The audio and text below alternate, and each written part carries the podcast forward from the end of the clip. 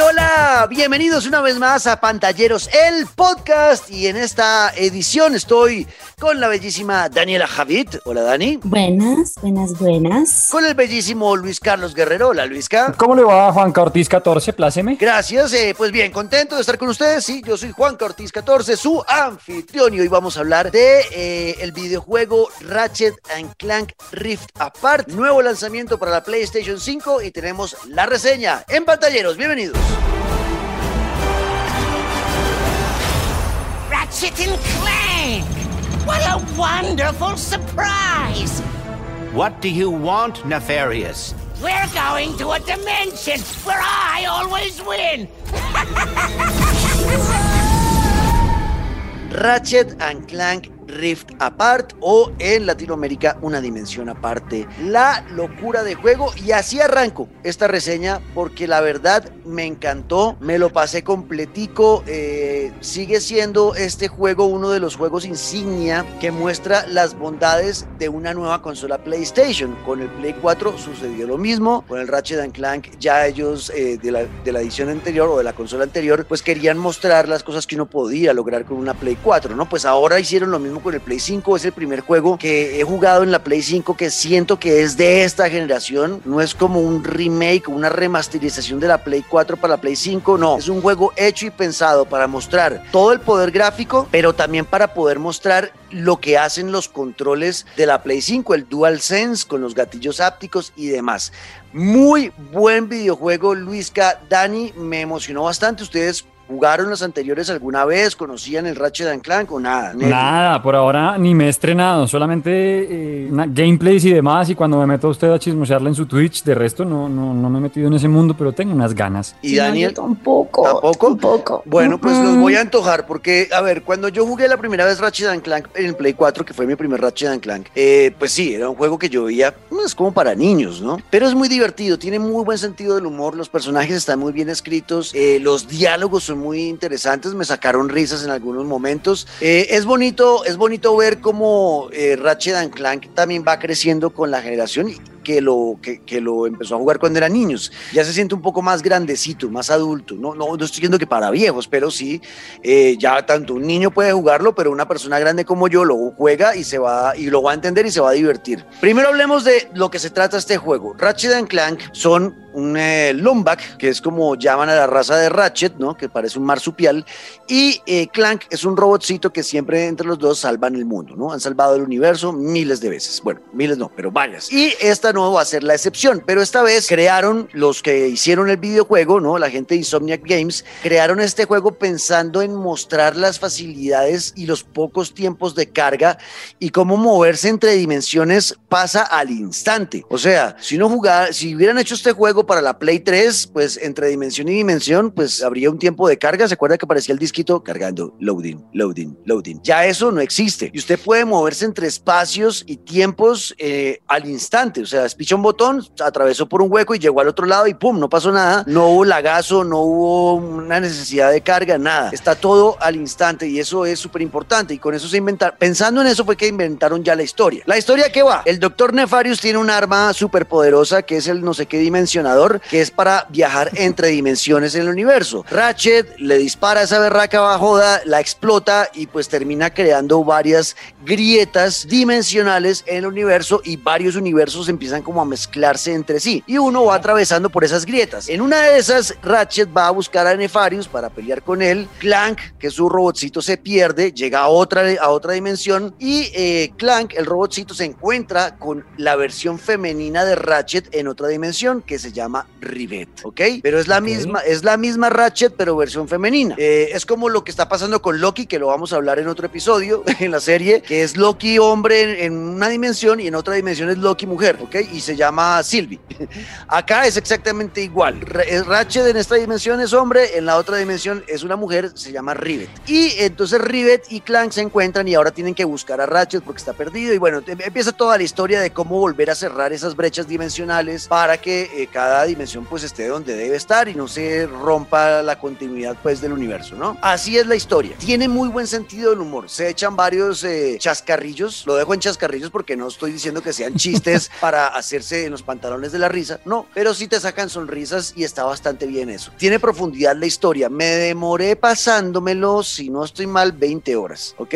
La misión Bueno, principal. La misión principal, pero tiene misiones secundarias varias que yo no hice. Yo creo que se puede, si usted pone a hacer las misiones secundarias, se puede estar tirando 35 horas, de pronto 40, si quiere sacarle o platinarlo. Eh, es un juego que me parece que está muy bien en su extensión. Las dinámicas son súper interesantes y ahí es donde tengo que resaltar, eh, Luisca y Dani, Ujú. el tema de los gatillos. O sea, yo nunca había sentido eso. Yo no me acuerdo, yo alguien le había visto que supuestamente eh, el Xbox One, los controles del Xbox One ya tenían eso, pero yo la verdad, el poquito, las poquitas veces que jugué en Xbox, yo nunca sentí con los gatillos como lo sentí en este juego, que es, por ejemplo, hay un arma en el juego que usa Ratchet que eh, es, una, es un escudo, ¿no? Entonces usted picha el botón o el gatillo y el gatillo tiene dos tiempos para ese, solo para esa arma. Cuando, cuando, el- el- el- cuando usted coge esa arma, el control identifica que usted está usando esa arma y entonces le cambia el preset del gatillo y se lo deja a dos tiempos. El primer tiempo es apretando hasta la mitad y cuando usted apretó hasta la mitad le genera resistencia, ¿no? Como diciéndole pare acá en el primer tiempo. Ese primer tiempo es para sacar el escudo. Y luego si usted le lo oprime otra vez o, o lo empuja más al fondo, más, mejor dicho, rompe ese primer tiempo y va al segundo tiempo que ya es hasta el fondo para que explote el escudo que está usando. Si usted cambia de arma y usa eh, la pistolita que tiene, que es la más chiquita, y, y la quiere por ráfagas, lo que sea, ya esos dos tiempos no están. Usted puede mandar el gatillo hasta el fondo y no, no hay nada que le genere resistencia. Esa programación del control DualSense es algo que estoy seguro va a ser la locura de aquí en adelante para los juegos pensados para Play 5. No lo había sentido con otros, me emocionó bastante porque se siente uno ya disparando un arma casi que de verdad, que te genere resistencia a los gatillos y que sea dependiendo del arma más duro o más suave o, o que toque apretar más o más despacio, lo que sea. Eso No, del DualSense es brutal, es brutal, eh, Luisca. Eso más la vibración. ¿no? Porque Lo máximo, Ok. sí, pues es que yo había visto solamente como en las pruebas con algunas armas en otros juegos de la cantidad de fuerza que debía aplicar sobre el gatillo y demás. Me parece lo máximo. Un cambio así me parece que ya es otra experiencia pf, o sea, absolutamente distinta, lo máximo, lo máximo. Total, Wow. es- es- a, mí me es- a mí me tiene sorprendido el tema de los gatillos, es que se siente muy, es placentero, es como espicharse un barrito. Pero, pero ya va, no, pero ya va, no, pero ya va, es espérate, espérate. O sea, cuando usted se espicha un su- y suena, y suena el pack y sale el barrito, ahí es, es esa, esa sensación de placer cuando usted aprieta esos gatillos que le están generando resistencia, es como que rico. Bueno, entonces pongámoslo algo en, en algo menos asqueroso. Cuando usted expo- explota las, las bombitas esas del papel ese que viene de bombas que Gracias. Ah, las sí, cosas, sí. o sea, ok. se siente rico, o sea, es una sensación placentera apretar esos gatillos cuando te están generando resistencia, porque sientes que estás apretando algo más real que un botón de un control, ¿no? Con el que estás manejando un personaje. O sea, eso me pareció brutal, brutal. El tema, para mí, la locura de lo que está generando la PlayStation 5, sobre todo, va a ser con el control DualSense. Cada vez lo amo más. El tema del, del rumble, del, del- de la vibración. El DualShock eh, 4 y todos y los anteriores era una vibración constante. Si algo vibraba, era de pronto cambiaba un poquito en intensidad. A veces vibraba más duro, a veces más suave, pero ya está, ¿no? ¿Se acuerdan de eso? ¿no? O sea, eso, eso Sí, el sí, tema de sí. la vibración de los controles. Pero Eh, el- todavía lo vivo, por favor. Yo sigo teniendo mi PlayStation aquí 4. seguimos. Exacto. Es una vibración que es uniforme, ¿ok?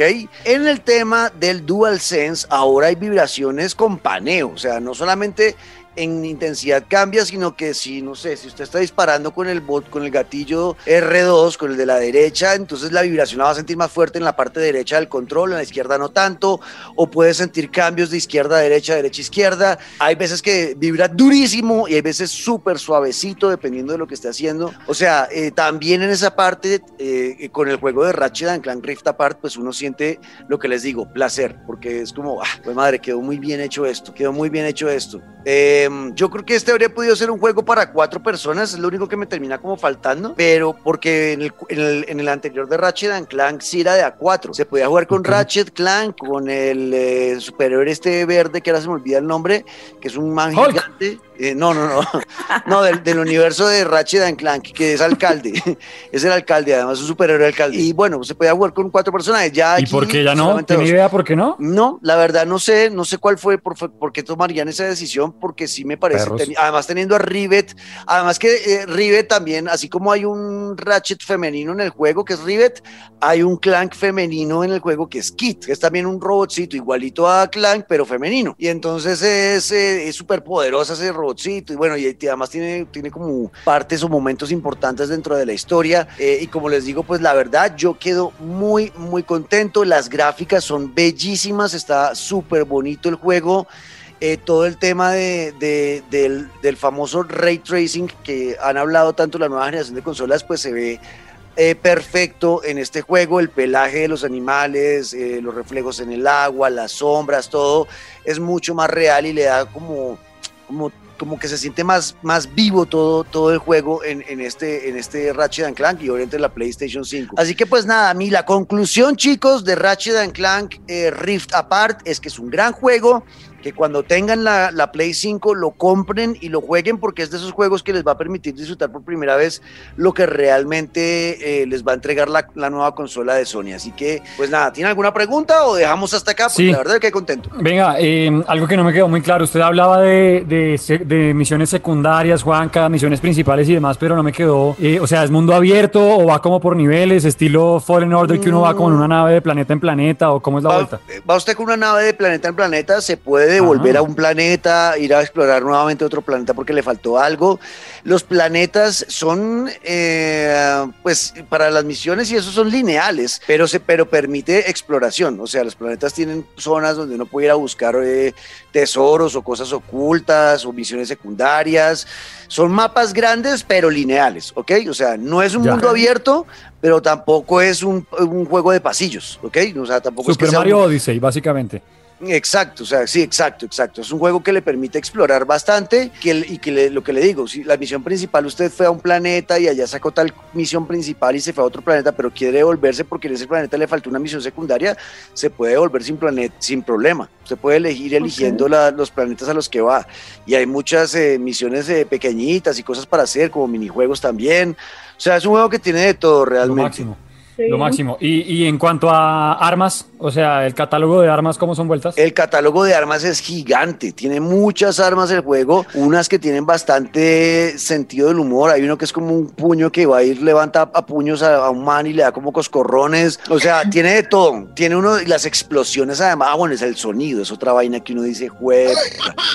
hay un arma que electrocuta a los manes, eh, como suena cuando la dispara es una delicia, lo mismo, hay otra que es una de- de- que lanza misiles y cuando explotan los misiles suenan riquísimo, y ese sonido acompañado de la sensación de los gatillos y el control es como wow, súper inmersivo. Tiene una gran cantidad, gran cantidad de, de o sea, un catálogo gigante de armas.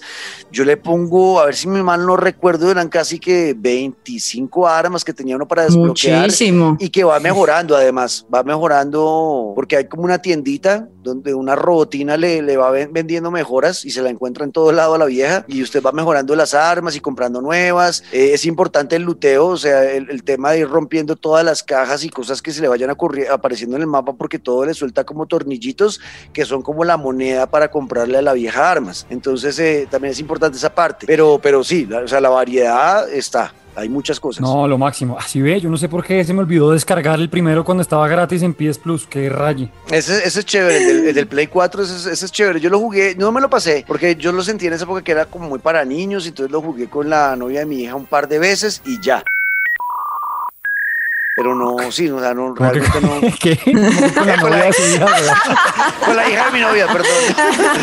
Marica, acabo de tener un cruce de cables con la hija de mi novia. No, o sea, además nos arrastró. No, es que lo de PlayStation 4 es. ¿Qué tal todo despectivo ahí con PlayStation 4 como por encima del hombro tenaz? No, no, porque Tenaz. sentía, sentía que era para niños. O sea, yo en, ese, en esa época el Ratchet Clank lo sentía para niños chiquitos. Ya no, ya, ya en este como que no sé si es el sentido del humor o qué, o que O yo sigo, o que yo 5. sigo, o que yo sigo inmadurando.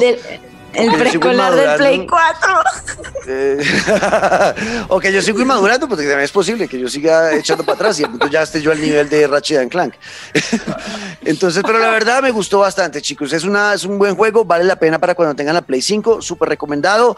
El Ratchet and Clank Rift Apart. Y hasta aquí este episodio, como ya estamos en esta nueva temporada, con episodios más corticos de Pantalleros, el podcast. Nos vemos a la próxima. Chao, Dari. Bye bye. Chao, I love you all, 3000. Y yo soy Juan Cortés 14. Escríbanos en nuestro Twitter, arroba Luis al piso guerrero, arroba Dani Transmission. Trans es sin las vocales, solo TRNC. Y yo soy Juan Cortés 14 y ahí nos estamos hablando con el numeral Pantalleros el podcast. Chao, chao.